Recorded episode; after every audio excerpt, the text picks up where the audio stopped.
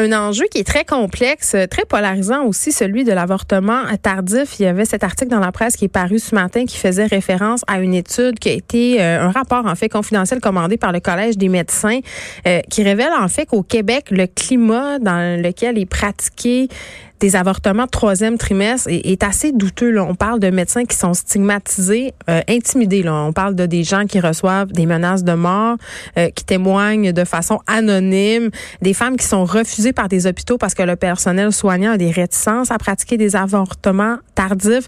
Euh, il y, a, y, a, des femmes même qui seraient contraintes de poursuivre leur grossesse parce qu'ils n'ont pas accès à ces soins-là.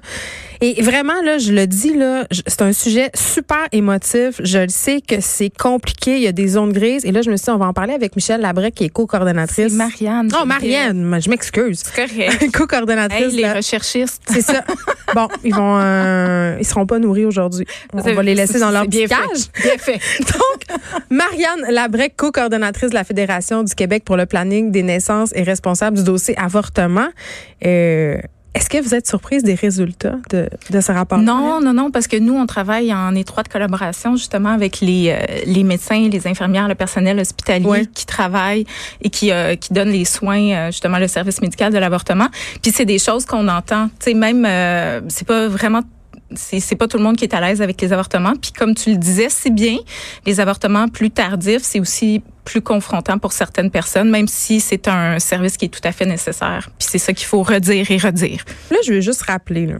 au Canada, l'interruption de grossesse est légale sans condition. Ben c'est même pas, il y a pas de loi, mais oui en fait c'est légal jusqu'à jus- jusqu'à ce que le, le À le tout terme. moment. Oui à tout moment. OK. Et là, Marianne, quand on parle d'avortement tardif, on parle de.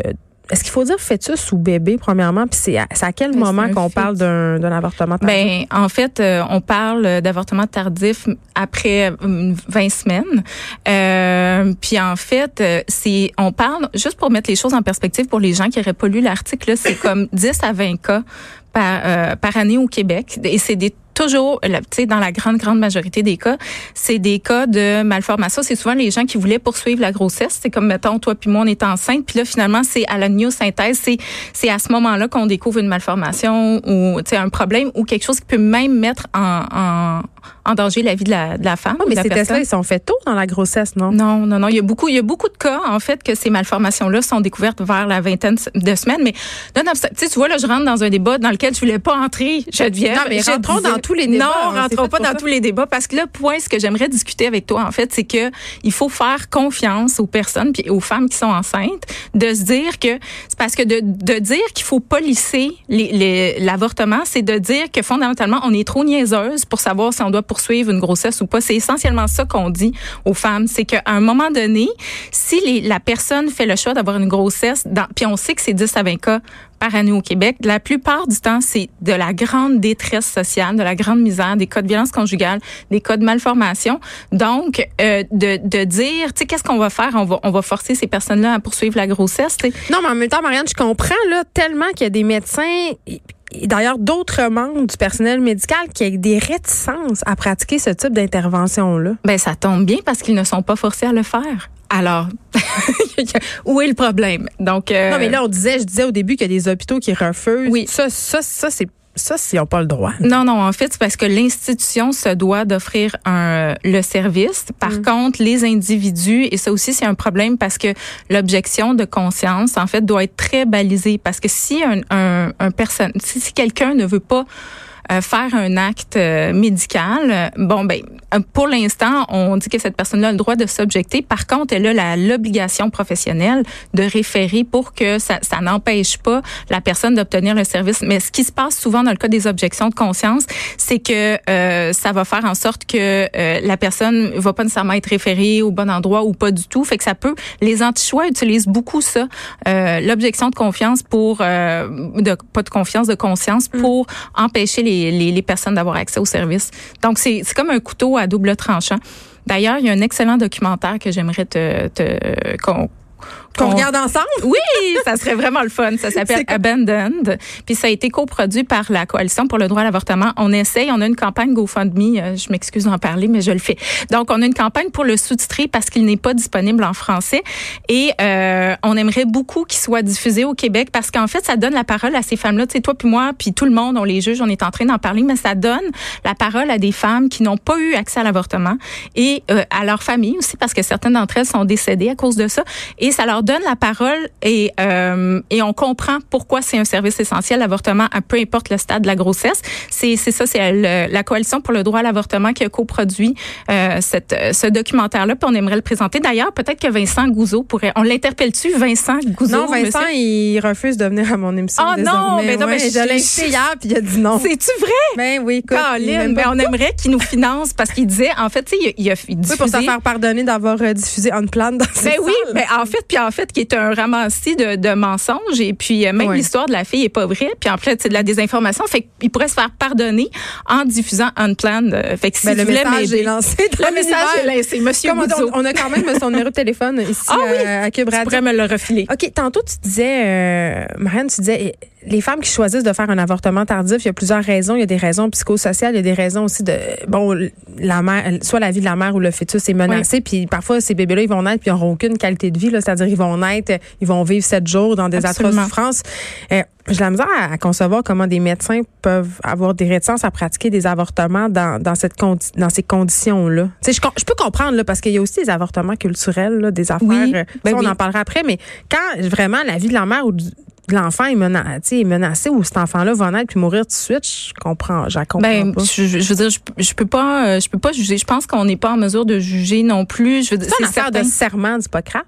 Ben non, pas du tout. Au contraire, au contraire, parce que il euh, faut juste se rappeler aussi des statistiques. Puis encore une fois, il y a tellement de choses qu'on pourrait dire, mais il y a 47 000 femmes dans le monde. Ouais, Hippolyte. je suis comme, on a comme, Hippocrate. Hippocrate, tout. c'est Hippolyte. Ben, ben, les cours de sciences sont bien loin. Non, non, mais c'est c'était bien. On avait compris, c'était ça l'important. Mais c'est qu'il y a 47 000 femmes qui meurent euh, par année euh, partout dans le monde euh, d'avortements clandestins. Hmm. Donc, et au Canada, c'était une des premières causes d'hospitalisation dans les années 60 avant la décriminalisation donc, euh, que, que les femmes et les personnes aient accès à ce service-là, c'est super important parce que sinon elles en meurent ou elles sont blessées. Mais que des personnes ne veulent pas, dans le cadre de leur pratique, euh, mm. offrir ce service-là. Je veux dire, moi, je me sens pas à l'aise de, de, de, porter un jugement. Je, je, j'ai beaucoup de difficultés à parce que comme tu dis, ça peut être des raisons religieuses, culturelles. Euh, donc, je, je veux pas juger de ça non plus, là, mais.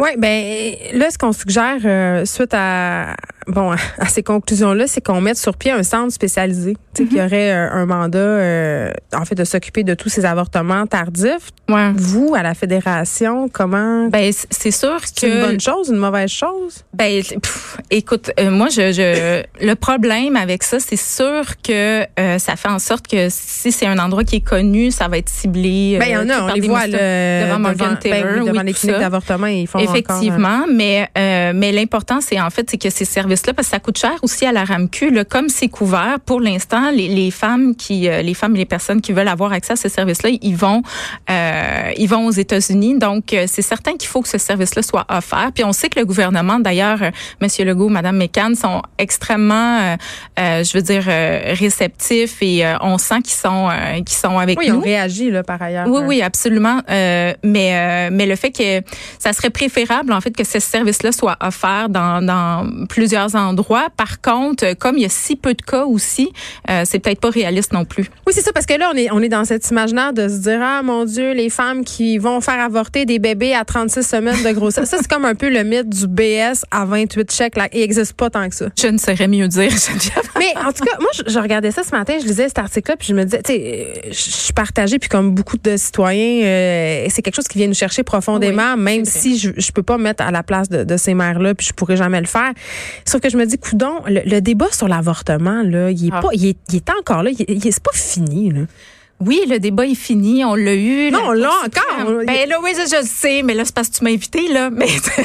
ben, c'est parce que s'il y a des médecins qui sont inconfortables, s'il y a des femmes qui, en ce moment, n'ont pas accès à des soins, c'est parce qu'il y a encore, quelque part, mm-hmm. des personnes qui ont des réticences, des biais par rapport à la, pratique des avortements. Ben, malheureusement, oui, je pense que ça va, ça va demeurer le cas, mais l'important, c'est qu'en tant que société, tu sais, au Québec, la grande majorité des gens sont pour le droit à l'avortement, sont pour le droit à l'avortement, euh, sans, sans restriction. il y a plus d'inconfort, comme tu le disais, au deuxième et troisième trimestre. Mais ça revient au stade, encore une fois, mais l'autonomie des femmes, puis de, sais, le contrôle de notre corps, là, Geneviève, on n'a pas fini. C'est dans tous les aspects. Puis ça, c'est juste une déclinaison pour moi de, de, de, du fait de à quel point il faut encore se battre pour dire, ben écoute, moi, j'ai le jugement requis pour savoir si je vais avoir un enfant ou non. Puis il faut se rappeler aussi qu'il y a une grossesse sur deux qui est non planifiée au Québec. Peux-tu croire, on est en 2020, une grossesse sur deux au Québec qui est non planifiée. Donc c'est parce qu'il y a aussi la contraception qui est pas euh, gratuite puis accessible universellement. Il y a toutes sortes de cas, on parle du, des cas d'agression sexuelle, de consentement, tout ça fait que c'est d'autant plus important qu'on puisse qu'on puisse euh, euh, choisir de poursuivre une grossesse ou non là. peu importe la raison de toute façon, ça revient à la personne. Ah mais le corps des femmes ça nous appartient pas, on en a eu un bon un bon quoi? Une belle preuve durant le spectacle la mi-temps au Super Bowl. Ah oui. Marianne Lavrec, merci beaucoup d'avoir discuté avec moi de ce sujet. Euh, on n'a pas de réponse, mais quand même, euh, je trouve ça important ce que tu as dit. On doit faire confiance aux femmes. Oui, elles, elles le savent. Euh, qu'est-ce que qu'est-ce que qu'est-ce qui est bon pour elles. Co-coordonnatrice de la Fédération du Québec pour le planning des naissances et responsable du dossier avortement. Merci beaucoup. Merci. Dis-moi si de 13 à 15, les effrontés. Cube